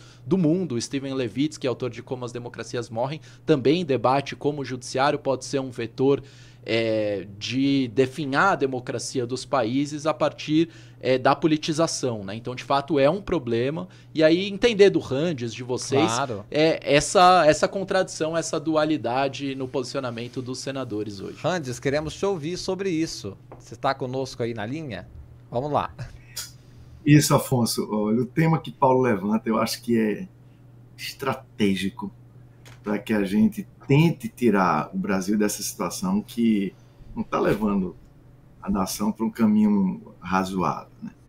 É, o lawfare que foi usado lá pela Lava Jato, eu tive a oportunidade de debater ao vivo com o Dalton Delagnol, e ele não tem resposta, ele fica só com a, aquela estatística de que as decisões tomadas por Sérgio Moro foram confirmadas pelo TRF lá do Rio Grande do Sul, depois pelo STJ, alguns pelo Supremo. Ele não responde que se não fosse a Vaza Jato, se não fosse as descobertas que foram feitas aí pelo Intercept, o Supremo Tribunal Federal talvez não tivesse acordado para a utilização que foi feita dele. Ele foi talvez é, emparedado perante a opinião pública. Então eles fizeram lawfare com muita competência. Eles usaram uma parte é, do jornalismo, que é evidente, o fato da Lava Jato existia, o fato daqueles inquéritos, a corrupção na Petrobras existia, então eles usaram é, esses fatos que tinham indicativos, que tinham indícios, mas eles fizeram o, o que, que, que, Paulo está dizendo, eles fizeram um lawfare que tá, estava sendo feito em Israel antes da guerra, que foi feito na Polônia, foi feito na Hungria, né, o Putin faz. Então, hoje se percebe que o ataque às instituições é feito também pela, pelo controle do judiciário, e às vezes até emparedando ou reformatando a composição do judiciário, como era a proposta do Netanyahu lá no Israel, e como fez o Viktor Orban na Inglaterra, na, na Inglaterra, não, na Hungria, mudando a composição do Supremo Tribunal Federal. Então, eles fizeram, no primeiro momento, na minha interpretação, a Lava Jato conseguiu, no primeiro momento, emparedar o Supremo Tribunal Federal. Acho até que o Supremo Tribunal Federal precisa fazer uma autocrítica, porque ele se deixou levar e realmente confirmou algumas decisões por um juiz que estava agindo em conluio com o Ministério Público, que estava desrespeitando o contraditório, a ampla defesa, o devido processo legal, o princípio da paridade de armas, a questão da competência, o princípio do juiz natural. Então, o Supremo Tribunal Federal deveria ter sido mais crítico ao confirmar algumas das decisões do juiz lá, Sérgio Moro. E agora, esse pessoal que assumiu o poder, que adquiriu o poder pelo lawfare da Lava Jato da 13ª Vara Criminal de Curitiba, eles agora estão reclamando. Eu acho que você levanta, Paulo, um tema fundamental, porque cabe a nós também, que queremos o bom funcionamento democrático das instituições, também alertar o Supremo que o Supremo tem cometido abusos. O Supremo tem falado muito fora dos autos, tem deixado de exercer a autorrestrição. É toda hoje uma, uma, teoria que existe no direito constitucional que o Supremo Tribunal Federal, porque tem uma função também contra-majoritária, de fazer o, o controle de constitucionalidade dos atos do parlamento, dos atos do executivo, ele muitas vezes precisa decidir contra atos que foram praticados por, pelo, pelos dois poderes que foram eleitos pela maioria do povo. Então, às vezes, eles, o Supremo, em qualquer país democrático, toma decisões contra-majoritárias para garantir direitos fundamentais, para garantir o núcleo básico da Constituição Federal. Ora, se um poder que não é eleito como o Supremo Tribunal Federal, como as cortes constitucionais, tem essa função contra-majoritária, ele tem que ser mais comedido. Então, não está correto na interpretação de muita gente, entre as quais eu me incluo, o Supremo, os membros do Supremo não deveriam estar falando tanto. Até para não dar argumento a quem está se achando atingido pelas suas decisões. Mas, no geral, o Supremo está cumprindo um papel importante. E aí eu queria é, terminar esse meu comentário lembrando assim, ó, Parece, pela reação deles nessa entrevista e o que se viu nos debates nesses dois dias nas redes sociais, aqui no My News e etc., fica parecendo que a investigação que a Polícia Federal está abrindo para esse caso da BIM paralela, do uso da, da estrutura de inteligência do Estado brasileiro, fica parecendo que foi só o Carlos Bolsonaro, porque ele era o coordenador do gabinete do ódio, como já disse lá atrás o então ministro da Casa Civil de Bolsonaro, Gustavo Bebiano. Não, essa operação é muito mais ampla. Por isso o senador Flávio Bolsonaro né, está tão irritado, está dando detalhes até que não precisaria trazer de quem é o jet ski, etc. Por quê? Porque se sabe que parte dessa, utiliza dessa utilização da ABIN foi feita para grampear pessoas, obter informações e municiar a defesa dele, senador Bolsonaro, nos inquéritos em que ele estava respondendo na época. Então, ali havia o quê? Havia, portanto, repito, não era essa investigação da Polícia Federal não é apenas contra o Carlos Bolsonaro. A medida de ir à casa do Carlos Bolsonaro não é a única medida que a investigação vai tomar. Ou seja, aquilo é parte de uma série de coleta de provas, de coletas de provas que a Polícia Federal está fazendo. Porque potencialmente investigados são todos aqueles que participaram da cadeia de comando da ABIN. Ora, se a ABIN estava sendo utilizada para fins pessoais, políticos, ilegais, investigando e grampeando pessoas sem autorização judicial e para satisfazer interesses pessoais da família Bolsonaro, toda a cadeia de comando da ABIN é responsável. Não é só o Ramagem, é também o general Heleno Nunes e, em última instância, o presidente da República. Porque utilizar a BIM para interesses pessoais privados, ilegalmente, jamais, ninguém aqui é ingênuo, seria feito sem autorização do presidente da República. Então, eu queria frisar: esta investigação, Afonso, não é apenas contra o vereador Carlos Bolsonaro. Essa investigação é de toda a cadeia de comando que permitiu que a ABIN fosse utilizada em paralelo para satisfazer interesses políticos, privados e pessoais da família Bolsonaro, que então estava ocupando a presidência da República pelo seu é, pelo, pelo pai de todos eles. Randes, vamos fazer uma troca estratégica. Está chegando aqui o cientista político, professor do Mackenzie, Rodrigo Prando. Olha aí que legal nossa tela. Nós estamos dominando o país. Olha, temos Brasília, Recife, São Paulo. Tá muito bonito hoje o programa. Eu vou agradecer muito já o Randes. A gente combinou uma hora de participação dele aqui conosco. A audiência queria mais, mas você volta logo em breve para participar aqui mais com a gente no segunda chamada. Muito obrigado, viu, Randes? Um grande abraço. E parabéns pelo excelente jornalismo que vocês estão fazendo. E que equipe, viu? Estou sendo Muito substituído para melhorar o programa. É uma alegria. é isso aí. Muito bem.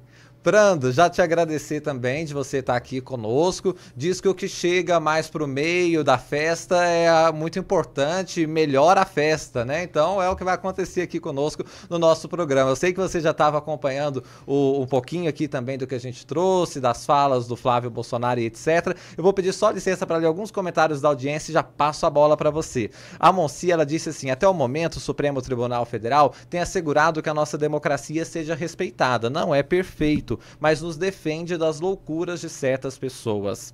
Temos aqui a Monsi que está participando no chat. Sabe quem está no chat interagindo muito? É a Mara Luque. Ela está aí interagindo com todo mundo e respondendo as perguntas de vocês. Então, muito obrigado a Mara também que está participando. Tivemos um super chat, Bosco, é do Sigelfredo Freitas. Nós temos o Sigefredo Fontoura de Souza, sempre conosco, mas agora tem um nome parecido aí, Sigelfredo Freitas. Ele fala assim: família comete crimes e se defendem com mentiras. É o que ele coloca aqui, a opinião dele no chat. Muito obrigado pelo super chat. O algoritmo entende que a conversa está muito boa e espalha o conteúdo para mais pessoas. Não esqueça também de dar o like. Deixa eu agora chamar o Rodrigo Prando para comentar também a fala do Flávio Bolsonaro. Prando. Boa noite, boa noite. Afonso. Boa noite para todos vocês. É né? um prazer estar aqui é, novamente com o Bosco, a primeira vez com o colega jornalista do The Intercept, então prazer também conhecê-lo, estava ouvindo a sua fala, a sua argumentação, então boa noite, boa noite para aqueles que estão aqui. Olha, tem dois aspectos que sempre me chamam a atenção e, e eu tenho escrito, estou preparando né, é, um livro sobre isso, é, sobre a política brasileira ao longo do período de pandemia. E lá atrás, Afonso, eu escrevi um texto chamado Um Dilema para Bolsonaro. E, e, neste texto, neste artigo que foi publicado, eu dizia o seguinte: olha, o presidente está eleito, acabou a eleição. Ele vai continuar no modo eleitoral para eletrizar as bases ou ele vai governar?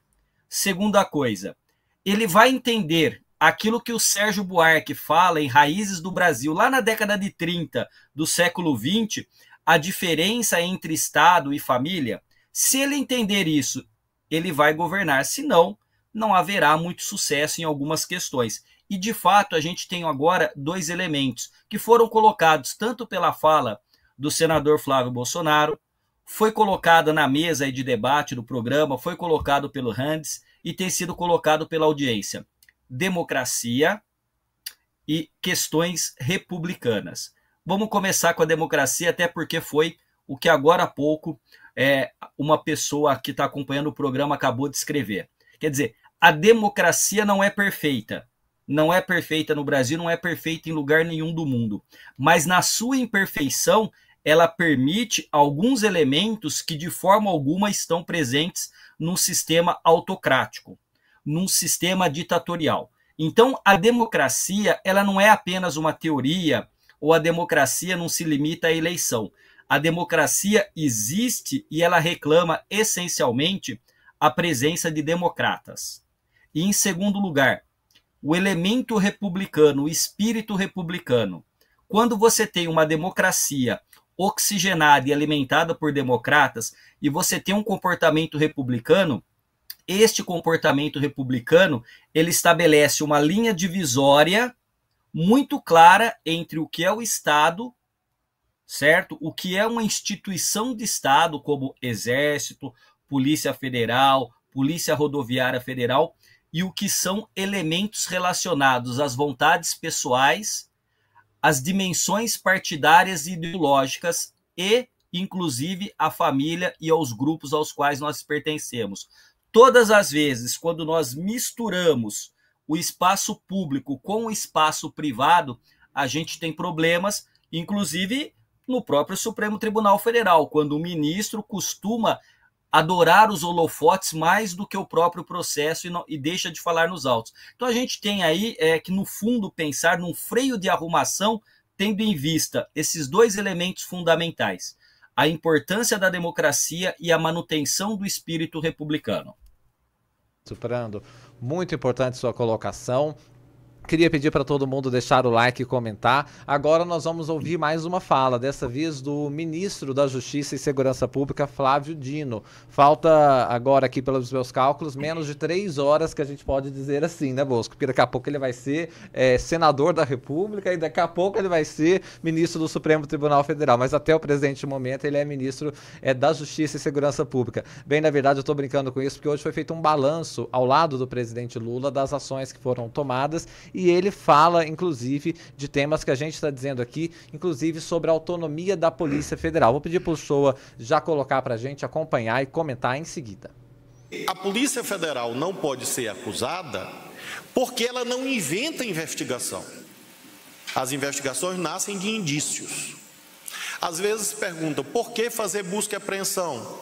Faz-se busca e apreensão porque há indícios. A busca e apreensão não é feita quando você tem a certeza do crime. Porque se tivesse certeza, não precisava da busca e apreensão. Busca e apreensão é lastreada em prova indiciária. E quem faz a busca e apreensão? Sou eu? É o doutor Andrei? Não. Quem determina a busca e apreensão é o Poder Judiciário. Então, óbvio, a não ser que queiram fazer debate político com o Supremo com a Procuradoria-Geral da República. Muito bem, é democrático, cada um debata com quem quiser. Mas eu afirmo cabalmente que nesses 13 meses, o presidente da República não me pediu nada. Nada. Nem para investigar, nem para deixar de investigar. Nenhum ministro de Estado, nenhum, se dirigiu a mim para pedir qualquer coisa. Nunca houve interferência de autoridade de governo na autonomia técnica da Polícia Federal. E vejam, os senhores e as senhoras não sabem o nome do delegado ou da delegada que preside o caso Marielle. As senhoras e os senhores não sabem o nome do delegado que preside a investigação da BIM. E eu também não sei. Porque jamais reuni com o delegado que preside inquérito. Então, isso é falso absolutamente falso. E me cabe com indignação cívica que tenho no meu peito, ela apenas estará a partir do dia 22 envelopada numa toga, mas a indignação permanece. Eu tenho realmente é, repulsa a essa ideia de uso político das polícias. E isso não aconteceu. Agora não existe imunidade de jurisdição. Daqui a pouquinho tem uma outra fala do Flávio Dino, aí mais especificamente sobre o caso da ABIM paralela. Mas, Bosco, eu queria seu comentário sobre este momento aí da fala do ministro. É, eu gostei muito da, dessa síntese dele sobre imunidade de, de jurisdição. Sim. Né? O que está se pedindo ali é isso. Né? Eu gostaria até depois de ouvir mais o, o Prando sobre isso, sobre essa linha divisória tão tênue, tão, uma fronteira tão delicada, né? Entre os poderes, não é? mas que não pode é, ser de forma nenhuma utilizada, a meu ver, não é? é para é, tornar deputados inalcançáveis por operações de investigação que são comuns a todos os cidadãos. Não é? Então, a busca e apreensão, quando ela é feita, como disse o ministro da Justiça, é, já é feita porque há muitos indícios e ainda assim ela é feita depois de esses indícios e essas é, quase provas, quase porque não estão completas, passarem pelo crivo da, da PGR e passarem pelo crivo do STF. Então, é, se um deputado não puder ser alvo de uma investigação que tem toda essa linha de critério, essa linha de defesa, de passar, vem da, da Polícia Federal, vai para o PGR, vai para o STF, então eles são intocáveis, não é? Então, é, mas eu compreendo que é uma fronteira muito delicada entre os dois poderes, não é?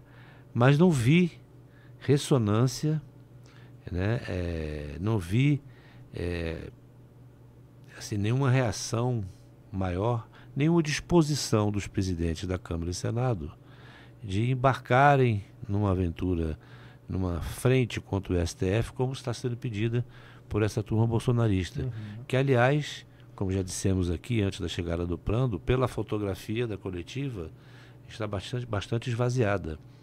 O que pode significar né, Prando, que muitos aliados é, do bolsonarismo também estão, é, talvez, temerosos de estarem também, terem sido também espionados. Sim.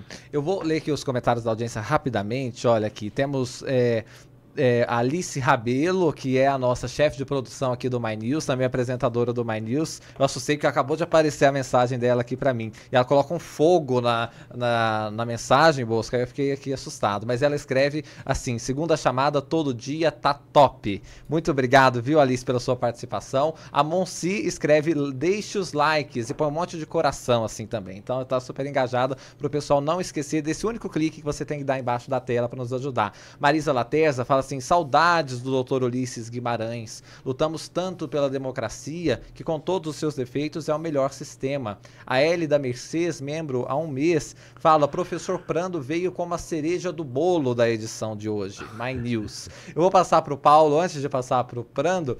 Para você, eu vi que você estava tomando nota de algumas coisas que o ministro Dino disse. O que me chamou a atenção, eu que estou é, acompanhando essa mudança dele agora para um outro poder, é ele falar que a indignação cívica dele vai permanecer mas agora está envelopada com uma toga. o Dino é poderoso nas palavras e nas figuras, é né? O, Augusto, eu queria, o Afonso, eu Sim. queria é, fazer dialogar aqui com a última fala do Rand e também com o que o Bosco trouxe. Sim. O Rand trouxe a, o nome do General Heleno.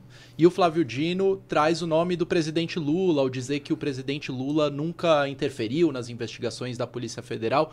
O Rand estava cobrando ali a, a responsabilização da cadeia de comando. E acho que eu vou, vou trazer um elemento que é legal de passar pro, pro Prando, porque eu recebi uma pergunta essa semana de um colega, os colegas do Medo e Delírio em Brasília, um podcast certo. que é super interessante é, sobre política. Eles me perguntaram, como eu tenho, tenho acompanhado o tema dos militares há muito tempo, eles me perguntaram, e os militares nessa briga PF e ABIN? E aí me colocou a refletir, a, a resposta que eu dei para eles é que Ainda que a operação Vigilância Aproximada tenha como alvo um militar da ativa, o computador, famigerado computador da BIM não estava na, na, casa do Carlos Bolsonaro, mas estava na casa de um subtenente chamado Giancarlos Gomes, ele é militar da ativa do Exército. O Exército já correu para dizer que ele não vai ser demitido é, por enquanto. Certo. E ainda que também a investigação possa chegar no general Augusto Heleno, a minha resposta a eles foi que, na minha visão, os militares estão tranquilos. Por dois motivos, e vou tentar ser bem, bem breve neles.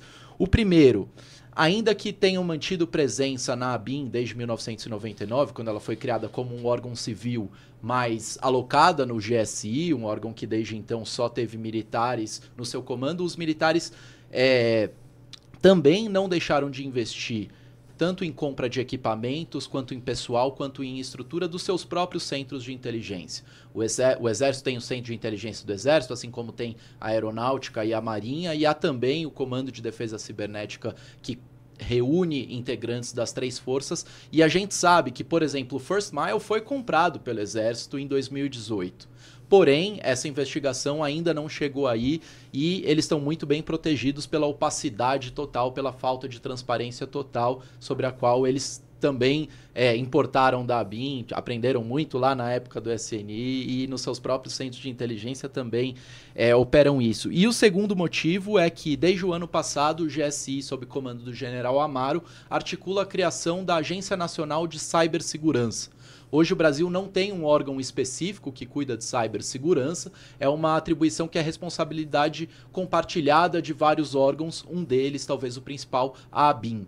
Então os militares, e aí eu conversei com uma fonte no Palácio do Planalto, para que na Casa Civil, que faz justamente a análise de projetos legislativos. No fim do ano, o GSI encaminhou a Política Nacional de de cibersegurança com o indicativo que deveria apresentar um projeto de lei no Congresso para a criação da Agência Nacional de Cibersegurança vinculada a ele próprio. No meio dessa crise toda da BIM, quando a sociedade toda está perplexa com essa lógica é, da espionagem ilegal, que vem muito herdada dos militares, os militares voltaram a bater na porta da Casa Civil para cobrar que a análise do projeto da AN Ciber volte à pauta. Ou seja, os militares das Forças Armadas brasileiras estão enxergando essa crise na inteligência, que é sobretudo também uma crise de segurança nacional, tema pelos, pelo qual eles deveriam sim. se preocupar, como uma oportunidade de aumentar o próprio orçamento, de aumentar as atribuições, dessa forma esvaziando a ABIN nesse momento de desgaste. Então queria ouvir do Prando um claro. pouco sobre, sobre isso também, né? O papel dos militares e pode até chegar em Augusto Heleno, mas queremos saber, né, até onde chega tudo isso, Bolsonaro, enfim. É ouvir do Prando um pouquinho. A tela está dividida para a resposta do Prando. Vamos lá. Agora, dando uma boa noite para o Paulo, que me desculpe quando eu comecei o programa aqui, eu não tinha o seu nome, Paulo. Tranquilo, então, boa noite, prazer conhecê-lo, viu? O Bosco já participei, o Afonso também. Olha só, é, essa questão é, da participação dos militares, seja no governo Bolsonaro ou agora é, no governo Lula, no Lula 3, é no Brasil, historicamente, é, uma relação política sempre muito delicada. Nós temos vários estudiosos, inclusive antropólogos, que fizeram é, análise é, dos militares e da relação dos militares com a política. Então, assim, uma coisa é certa: a gente, quando eu falei no início da democracia e eu falei também da questão relacionada aos elementos republicanos, então, Paulo, você tem o quê? O exército como uma função de Estado.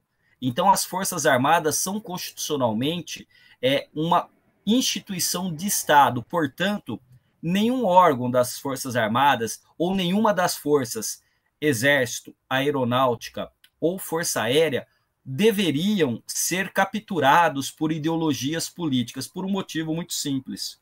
O país continua e os governos são transitórios porque são democraticamente eleitos. Então a grande questão é como a gente vai pensar, e eu estava conversando, inclusive, hoje de manhã, um colega jornalista me pediu algumas perguntas aqui, e a questão é a seguinte: bom, é, presidente Lula demite, exonera o número 2 da BIM. Mas o Lula falou, e vocês que acompanham, dias atrás, o seguinte: eu não me sinto seguro. Como é que você pode pensar que o chefe de Estado, de governo e de Estado, que a gente está no presidencialismo, não se sinta seguro junto à sua própria uh, segurança em termos de informação. Vocês se recordam, há uns anos atrás, quando foi descoberto que invadiram o celular da presidente Dilma, que um outro país havia invadido o celular da presidente Dilma e de vários outros líderes mundiais? Sabemos que os Estados Unidos e outras potências fazem isso. Não é legal, obviamente, porque fere a questão do direito internacional. Agora, a informação de qualidade é fundamental para o governante, para o cenário interno ou externo. Os militares sabem fazer isso? Os militares têm quadros qualificados para isso? Sim, sabem fazer e têm quadros qualificados. O grande problema é quando as Forças Armadas de novo, seja qual delas forem, elas são contaminadas pela ideologia ou pelo poderoso de plantão. Então, aí, é, nessa sua colocação, uh, Paulo, eu fico pensando aqui: os militares estão tranquilos? Talvez estejam um pouco mais tranquilos, mas tem muita gente ali que, pelo rumo das investigações, tem questões pendentes. A grande pergunta que vai ficar é se de fato um general depois de uma investigação e depois o direito ao contraditório, será de fato levado à justiça para responder por aquilo que fez ou por aquilo que não fez.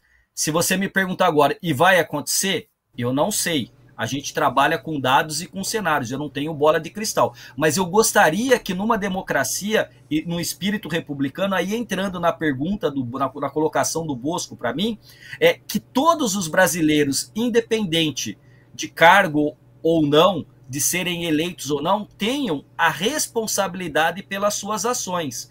Muitas vezes, aquilo que nós chamamos de crise institucional é quando um poder acaba invadindo a seara de um outro poder. Não adianta, como eu disse, não há democracia perfeita e não há sistema político, sistema eleitoral perfeito. Eles são cheios de imperfeições. Mas o velho Montesquieu, que lá no século XVIII, no florescimento do iluminismo francês, disse uma coisa fundamental: o poder não pode ser absoluto. E para que ele não seja absoluto, ele tem que ser dividido. É a questão tripartite do poder: executivo, legislativo e judiciário. Por quê? Porque se alguém em qualquer um destes poderes quiser abusar, ele será freado, terá um freio e um contrapeso de um outro poder. O que a gente não pode é falar pela extinção de um poder. Se pode fazer crítica ao STF, ao Congresso Nacional, ao Executivo? Pode-se fazer crítica.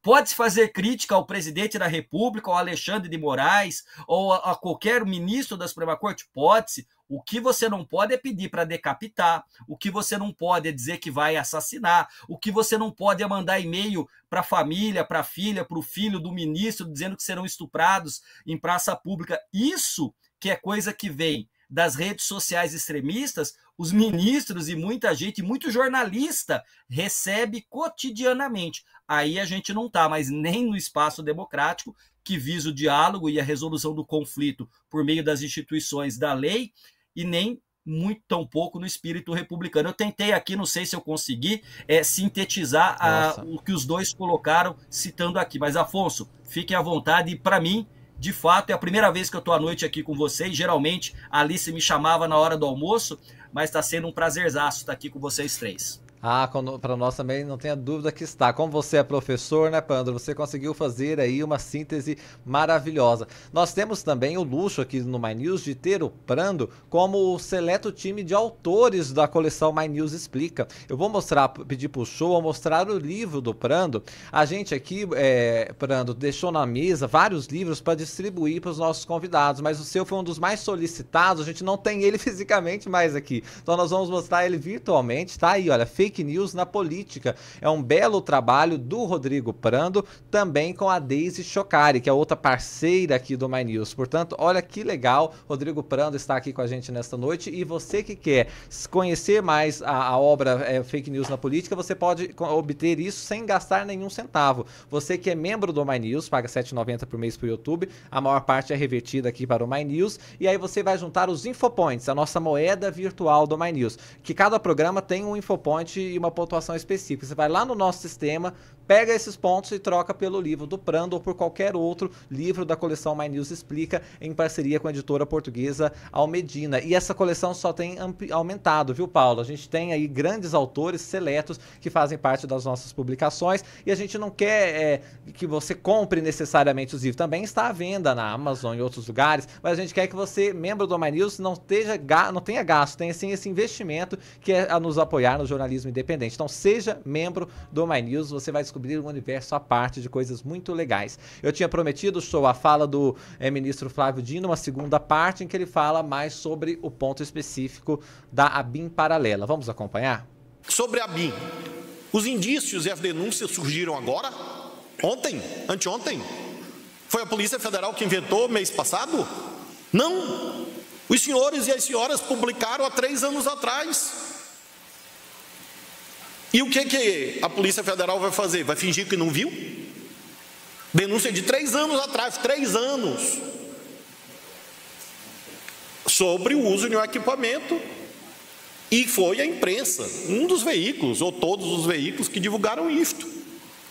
Então, você não investiga com base em prova de jornal. Mas se você tem uma denúncia, tem um inquérito, tem indício, é claro que é dever e assim como eu não disse para a Polícia Federal faça, eu também não disse para a Polícia Federal prevaricar, deixar de cumprir o seu dever.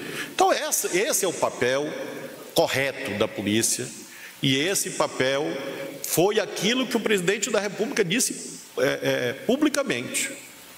E nós cumprimos. É uma polícia profissionalizada, técnica, mas que não faz espetáculo. E essa é uma mudança fundamental em relação ao que havia preteritamente. O Lula também fala de pirotecnia mais de uma vez em declarações recentes dele. João Bosco Rabelo. Olha, acho que o Diro disse o, o óbvio, né? Quer dizer, e foi bem lembrado da parte dele. Esse, essa denúncia desse caso da BIM vem lá de trás. Então, não é, é isso, isso é, desautoriza completamente esse argumento dos bolsonaristas, como a gente viu ali, desses líderes, de perseguição. Porque essa denúncia vem do governo deles. Aliás, a rigor, essa denúncia vem do início do governo deles, não é de três anos só, porque o Bebiano foi que trouxe essa denúncia a primeira vez, assim que demitido. Né? É, envolveu também o general Santos Cruz.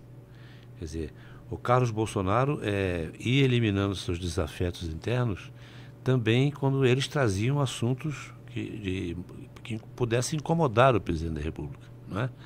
Que começa a questão da BIM, né? e outras que o Bebiano levantou, como, por exemplo, a produção de fake news. Ele deixa claro naquela entrevista lá atrás que estava se formando na frente dele o gabinete do ódio e que ele já tinha ponderado ao Bolsonaro que ele deveria fazer um governo é, sem hostilizar é, um segmento da população, deveria fazer um governo é, com projetos bem estruturado e, no entanto, isso lhe custou o cargo. Né? E, mas ele trouxe esse assunto lá atrás. Então não é um assunto novo. É, talvez você pudesse dizer, a Polícia Federal lá atrás, no governo Bolsonaro, fez horário de paisagem para isso. Não estou dizendo que tenha feito. Mas, você se lembra, todos nos lembramos, que foi um governo em que o Bolsonaro a, atacou é, todos os, os, sistemas de inteligência que ele, o governo dispunha. Ele, ele citou vários ali. O Exército me dá informação, a Marinha me dá informação, é, a BIM também não me dá, enfim. Cuidado aí na hora que você vai falando que tem uns palavrões no meio, você tem que adaptar, Bosco. Senão... Polícia Federal, né? E ele diz ali, eu tenho meu próprio. Esse, esse meu sistema me informa. Sim. Então essa coisa vem lá de trás. Não, não há que dizer que é uma perseguição. Não Sim. tem como. O que eu acho que aconteceu foi que, é, neste momento, pelo menos, é, o fato de estar todo mundo focado no enredo do golpe e você, de repente, vem aqui com uma investigação que não estava prevista ou não estava na pauta é, defensiva dos bolsonaristas, do, do, da extrema-direita, é, pegou de surpresa. Sim. Entendeu? Então você, eles, você vê que as expressões ali são de pessoas atônitas, né? É, tentando, eles estão buscando, é um, é um jogo de erro e ensaio. Ensaio e erro. Eles vão ali no, no Pacheco, saem, aí um dá uma entrevista falando da forma, que não está na, na, na, instância certa, depois vê o Flávio e ataca todo mundo, chama de perseguição, quer dizer, não tem nenhum discurso unificado para isso. Né? É, isso. é o que denuncia a surpresa deles. Eu acho que é apenas isso. Nada além disso. Perfeitamente. Você sabe que a nossa audiência também nos informa, né? Olha o Orlando Orsini fazendo essa função importantíssima. Selic reduzida para 11,25%. Como a gente estava aqui no programa, acabou nem vendo essa parte. Aí ele põe: impressionante a sorte do Lula. Brincando com isso que o presidente, muita gente fala que ele tem sorte. Ele falou: bom, se for assim, então é para ser eleito sempre, né? É, temos o imperdoável, são os nomes exóticos aqui da nossa audiência, viu, Paulo? Mas ele escreve assim: amei tudo, parabéns, canal. Então, então, muito satisfeitos estamos aqui com a sua presença. E deixa eu achar um aqui que eu achei fundamental também eu ler, que é da L da Mercedes. Paula, não sei se você é tímido ou não, mas vou ter que ler aqui, tá? Vixe. Ela põe esse membro há um mês aqui do My News. Ela fala: motorinho é muito diferenciado, gente. Super articulado. Imagino ele numa conversa com o Dino, riquíssima. Que então isso, ela tá felicíssima aqui Flávio... com a sua participação conosco. O ministro Flávio Dino tá em outro nível aqui. Eu só tô exaltado porque é um tema que, claro. que, que, eu tenho acompanhado aí nos últimos anos. Mas não tem nenhuma exaltação. O pessoal está adorando muito. Tenho Legal. certeza que a conversa com o Flávio Dino seria de igual para igual. Então, deixa eu fazer um agrado para a é. nossa audiência, voltar Vamos. aqui a, a a, a, figura de repórter e trazer algumas informações, aproveitando esse gancho do encerramento hoje do Flávio Dino no Ministério da Justiça. Sim. Amanhã às 16 horas, aqui em Brasília, a gente vai ter a posse do novo ministro da Justiça, Ricardo Lewandowski, uhum. e ele deve anunciar toda a sua equipe de secretariado logo após essa cerimônia. A gente já teve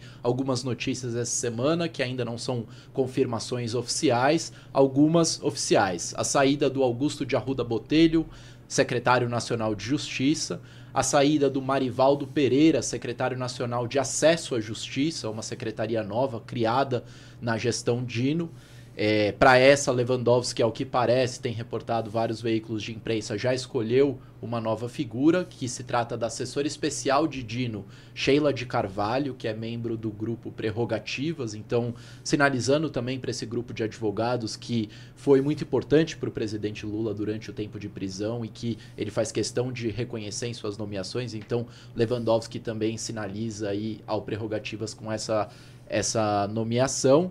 E também um, uma informação extra que hoje foi anunciada pelo próprio. Ricardo Capelli é o novo presidente da Associação Brasileira de Desenvolvimento Industrial. É um órgão ligado ao MDIC, o Ministério do Desenvolvimento, Indústria e Comércio, que é chefiado pelo Geraldo Alckmin, seu colega de partido no PSB. Então a gente já vê aí o Alckmin, que é vice-presidente, mas também ministro, é, cumprindo esse papel de realocar algumas figuras do PSB na esplanada dos ministérios. Possivelmente o próximo, a gente não sabe se continua na política, é o Augusto de Arruda Botelho, que também foi candidato a deputado federal pelo PSB, integra os quadros do partido. Então essa mudança no, no MJ, no Ministério da Justiça, ela vai trazendo aí algumas atualizações para a gente que acompanha o dia a dia da esplanada. Isso acaba sendo bastante importante aí divido com a, com a Perfeitamente. Falou muito bem sobre isso. Vai ter muito o que desdobrar a partir de amanhã com essa posse toda. Antes de eu passar para o Prando, eu queria ainda falar com você, Paulo, porque você fez uma cobertura sobre a BIM a, no Intercept Brasil. A Mara Luque me lembra de elogiar o trabalho investigativo do Intercept Brasil. Agradecer também, porque estamos aqui com o Paulo para debater um pouco com a gente. E é leitura obrigatória, sem dúvida, também o site do Intercept. E eu queria te perguntar um pouco o que, que você pôde, claro, foram muitas as suas reportagens, mas de desvendar sobre essa questão da ABIN, dessa ABIN paralela, etc. Houve ali é, momentos que você foi realmente muito a fundo nessa história, né? Sim, sim. Bem, tem uma das reportagens que eu publiquei no Intercept no último período, que eu até convido a audiência do My News a dar uma olhada, que basicamente conta quais são os grupos que estão se enfrentando nessa guerra entre a BIM e a Polícia Federal. Porque falar que simplesmente existe uma desavença entre a BIM e PF simplifica um cenário que é muito mais complexo, né?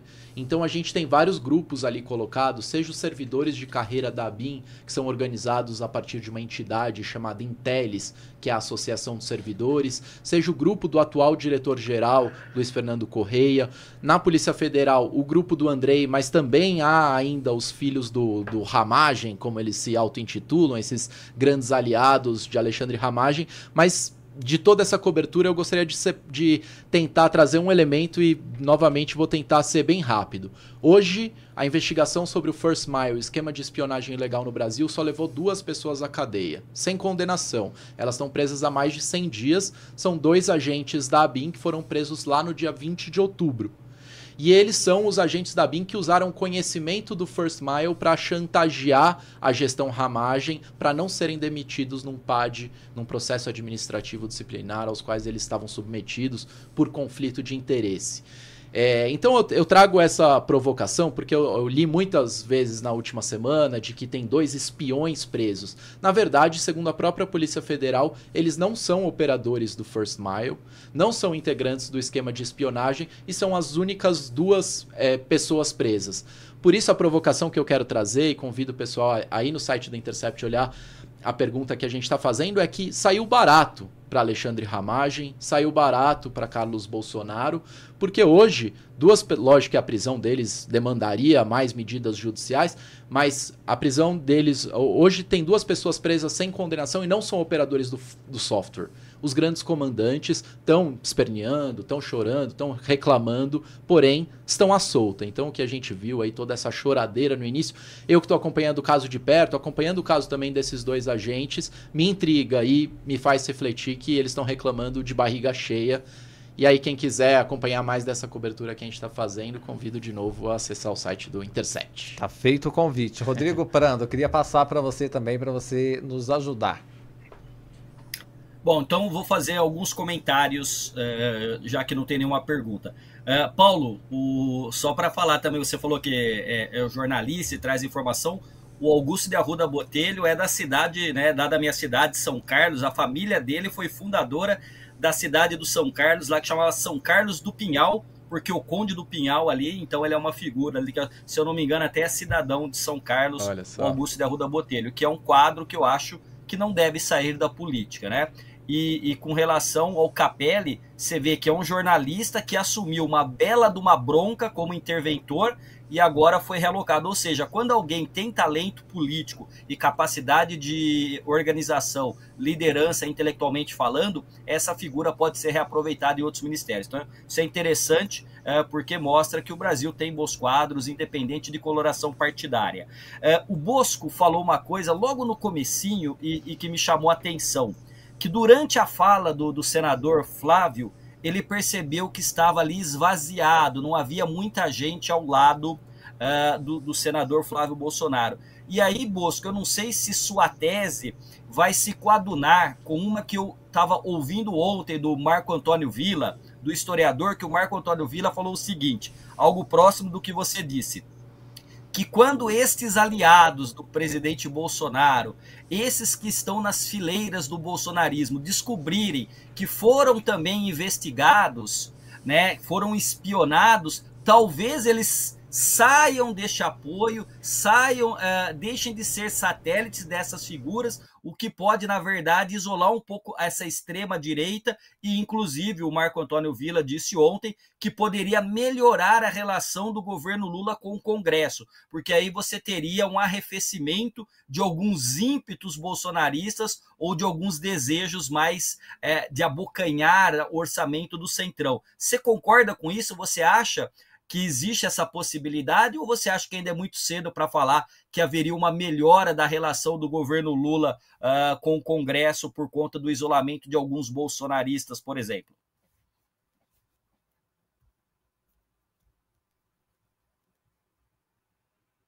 Pois não, Bolso. Olha, desde o do começo do governo Lula, eu é, tinha essa ideia de que é, a tendência, com o passar do tempo, seria de isolamento dessa turma é, de ultradireita. Eu me refiro mesmo àquele chamado bolsonarismo de raiz.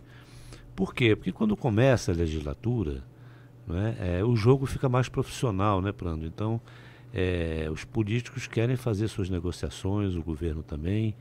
É, a economia está sempre numa situação ruim em fins de governo, então você precisa rearrumar a casa eu achava que é, a tendência seria, se o bolsonarismo mantivesse, como manteve esse comportamento extremista, de tentar manter a polarização a qualquer custo, aos poucos eles ficariam mais isolados no parlamento.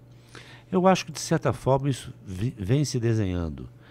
Mas eu acho que ganha um impulso grande agora com essa questão da BIM, porque eu tenho certeza, por tudo que nós temos ouvido, que muita gente ali é, já está temendo ter sido espionado e do, da parte do, do, assim nos bastidores dessa investigação se diz também isso que eles foram espionados.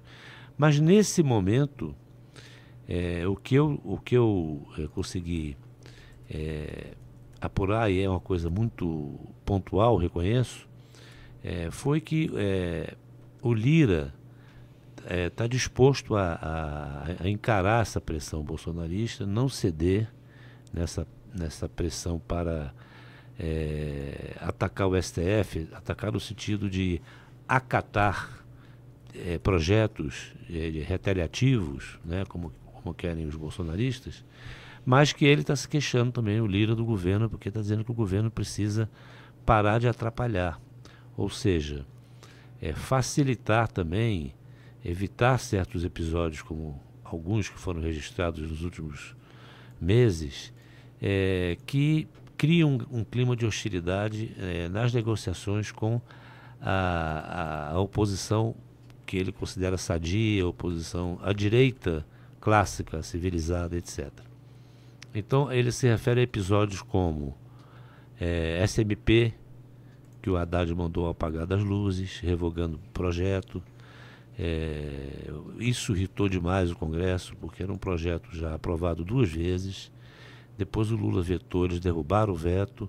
Aí depois que o ano legislativo se encerra, então o, no último dia o Haddad manda uma medida provisória, que é evidentemente uma coisa hostil.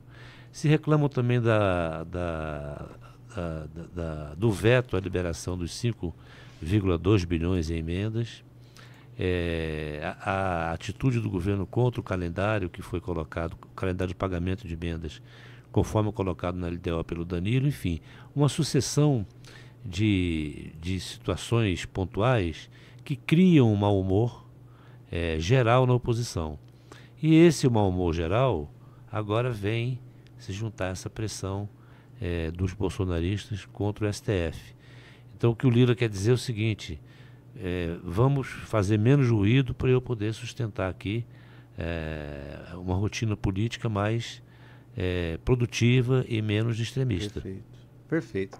Bom, deixa eu ler aqui uns, uns, comentários. A audiência está a mil. A Alice pode encerrar também a enquete, Alice, para a gente já dar o resultado para o pessoal, que ela fez uma provocação lá no chat, perguntando se o pessoal achou que a autorização do Supremo para se fazer busca e apreensão é, no Congresso é afronta ou não. Aí a gente já vai ter a resposta daqui a pouquinho. A Isabel Pereira nos enche de alegria ao dizer assim: muito boa esta live. A Elida Mercedes fala: My News, edição impecável. Obrigada e parabéns. Então tá aí aí, olha, pessoal, muito satisfeito. Nós estamos igualmente satisfeitos com a participação de todos vocês. O My News Diário é uma novidade. Chame mais gente, conte essa notícia boa para mais pessoas do seu grupo familiar, do seu grupo de amigos. Espalhe a informação jornalística de qualidade, o trabalho independente de jornalismo. É muito importante porque as fake news estão correndo solto. Agora, a boa informação, a gente precisa fazer esse trabalho de formiguinha. A enquete está feita. Supremo feriu independência de poderes ao é, autorizar busca e apreensão em gabinete parlamentar votar, 80% entende que não e 18, 20% arredondando entende que sim, tá certo, gente? Tivemos muitas participações aqui. Eu vou é, parafrasear Roberto Carlos, tá bom, Bosco? Hum. Porque ele fala assim: se a conversa é boa, o tempo logo passa. E foi o que aconteceu no nosso programa. A conversa foi boa, o tempo passou rápido e muita gente está sentindo falta da Mara Luqui aqui, falando: cadê a Mara? Mara aparece. A que mais fala é, sem dúvida, a Letícia Andreoli. Então a Mara já vai dar um recado pra gente super importante. Antes, quero agradecer Rodrigo Prando, que fala com a gente de São Paulo, agradecer João Bosco Rabelo, agradecer também o Paulo Motorim, todos muito satisfeitos com a presença de todos vocês. Vamos ficar todos aqui para acompanhar esse recado da Mara Luque. E aí, Mara, onde você tá? Conta pra gente como é que estão as coisas. Convidam para ir no estúdio, tô eu aqui no remoto de novo, mas olha, uma boa história para vocês. Hoje eu estou aqui com a produtora da Rádio Novelo, a Bárbara Rubira. Bárbara, seja muito bem-vinda. Ela vai adiantar aqui para gente, sem spoiler, a história que a Rádio Novelo traz para gente. Garrafas ao mar. Que isso, Bárbara? Garrafas ao mar. Eu fiquei bem curiosa com essa história. Oi, Mara, tudo bem? Obrigada de novo pelo espaço aqui, pelo convite. A gente deu o nome desse episódio de Garrafas ao Mar. A gente resolveu brincar um pouco com essa ideia da mensagem na garrafa, deixada ali flutuando no oceano. As, as, histórias que a gente vai contar essa semana no Rádio Novela Apresenta, elas têm um pouquinho a ver com isso. Quem é ouvinte da Rádio Novela Apresenta deve estar acostumado com a gente meio dividindo os nossos episódios em atos, né? A gente sempre tenta unir as histórias de cada episódio pelo tema. Nesse episódio, a gente decidiu fazer um pouco diferente. A gente tem, sim, duas histórias. Uma delas é contada por mim e outra é contada pela Paula Scarpini e pela Flora Thomson Devô. Mas, em vez de separar cada uma das histórias em um ato, a gente resolveu entrelaçar as duas, misturar no meio do episódio. Isso porque essas duas histórias elas têm muita coisa em comum. Elas são duas histórias de mensagens na garrafa, basicamente. Essas duas mensagens. São duas garrafas, né? São duas, duas garrafas. São duas garrafas, é isso aí. Mas essas mensagens na garrafa, elas não foram largadas em oceano nenhum, não foram jogadas nenhuma maré. A gente, na verdade, é, vai contar algumas histórias de garrafas que foram encontradas em sebos. Você gosta de dar uma boa vasculhada num sebo, Mara? Amo! Amo, amo, amo, amo. Vasculhar sebos, ver revistas, livros, principalmente aqueles livros que têm as dedicatórias, e falo, pô, o cara passou para o seu, ainda bem, porque aí a gente pega, né? Eu adoro, é um dos passeios que eu mais gosto de fazer. É, a gente foi meio por esse caminho, Mara. Que acho que quando a gente compra um livro num sebo, o livro ele tem pelo menos duas histórias, né? Tem a história do livro em si, que foi o autor que escreveu, publicou ali, mas se você tiver sorte, tem também a história de quem leu esse livro antes da gente, né? Do antigo dono do livro. Talvez ele deixou algumas pistas ali para a gente achar uma segunda história escondida. É o caso da história que eu conto no episódio essa semana. Que curioso, né? Pensando, nossa, onde é que estava essa pessoa quando ela leu esse livro igual eu estou lendo agora? O que, que ela estava pensando, sentindo? Por que, que ela escolheu esse livro, né? Sempre tem alguma coisa escondida ali que a pessoa pode ter deixado pra gente. É, é o caso da história é o caso da história que eu conto no episódio dessa semana. A história, na verdade, foi mandada pra gente pelo Bruno, o Bruno Azevedo, ele é historiador, ele é escritor, ele é um cara super apaixonado pelos livros e que ama um sebo. Ele estava fazendo uma viagem pelo Rio de Janeiro, estava visitando um amigo, ele é de São Luís no Maranhão, vale dizer. E nessa passagem do Bruno pelo Rio de Janeiro, ele decidiu dar um pulinho em Petrópolis, para conhecer ali um pouco da região serrana do Rio. E para o Bruno, ele sendo um cara super apaixonado por livros, ele não, ele não pode falar que ele conheceu uma cidade, que ele foi numa cidade, se ele não deu um pulinho em pelo menos um sebo ali. Então, claro que nessa viagem em Petrópolis, ele foi num sebo e saiu de lá com alguns livros. Um dos livros que ele comprou é esse aqui, A Mulher Desiludida, da Simone de Beauvoir. A edição que o Bruno comprou era uma edição antiga, era dos anos 80. E ele, meses depois da viagem, já de volta em casa, ele resolve abrir esse livro usado que ele comprou, e aí ele se depara com os rabiscos. Ele começa a prestar atenção nesses rabiscos que foram deixados ali, e ele percebe que aquele livro, antes de ser dele, foi de uma mulher, nos anos 80, em Petrópolis, e que de alguma maneira estava se identificando muito com a história que estava sendo contada ali no livro. Aí, nesses rabiscos, é, é como se ela tivesse deixado ali um pouco dessa história dela. E aí o Bruno fica fissurado por essa segunda história escondida ali no livro dele, a história da antiga dona do livro. E aí ele não se aguenta, ele diz ele precisa saber como é que termina essa história escondida que ele achou ali e ele resolve ir atrás disso. A segunda garrafa é uma história contada pela Paulinha e pela Flora, né? Paula Scarpinha Flora Thomson Devô, diretoras aqui da Rádio Novelo. E é uma história que tem muito em comum com essa. Uns meses atrás chegou aqui pra gente da Rádio Novela um e-mail do Daniel. O Daniel ele é dramaturgo, ele é diretor de teatro e ele tinha se mudado da Bahia para São Paulo tinha pouco tempo. E aí ele decidiu, nesse, nesse período que ele estava por aqui, dar uma vasculhada também em alguns sebos, atrás de inspiração para o trabalho dele, atrás de alguma boa história. Aí tem a primeira diferença entre as histórias. O Daniel, ele não decidiu olhar nos livros, ele decidiu olhar em fitas que ele achou em um dos sebos que ele costumava frequentar várias fitas cassete de áudio. Ele falou: Bom, vamos ver aí, vai, quem sabe eu encontro alguma coisa. E aí nisso ele encontrou muita furada também, gravação de aula de faculdade, gravação de pedaço de novela na TV. Mas em uma dessas fitas, depois de muito procurar, ele também achou uma história e ele ficou apaixonado também. Eu não vou contar qual é a história para não dar muito spoiler, né? Mas essa, essa é a segunda mensagem na garrafa aí que foi encontrada por um ouvinte nosso. Bem, gente, eu já estou aqui, a gente já deixou o, clique, o, o link aqui, estou aqui curiosa para ouvir a história de vocês. Toda quinta-feira, meia-noite, tem episódio novo do Rádio Novela Apresenta. Valeu, Bárbara, muito obrigada, viu? A gente está aqui ansioso para ouvir a história de vocês, mais essa história. Obrigada pela sua participação aqui com a gente. Obrigada a vocês, é sempre um prazer. Até mais. Bem, você que ficou aqui com a gente até agora, não esquece de deixar o like deixa o like, compartilha com os amigos. Olha, essa, esses, esses programas da Rádio Novelo são sensacionais. Vocês têm acompanhado aqui. E galera do estúdio, não esquece de pedir o like para a nossa audiência. Deem um like, compartilha. Eu encontro vocês em breve.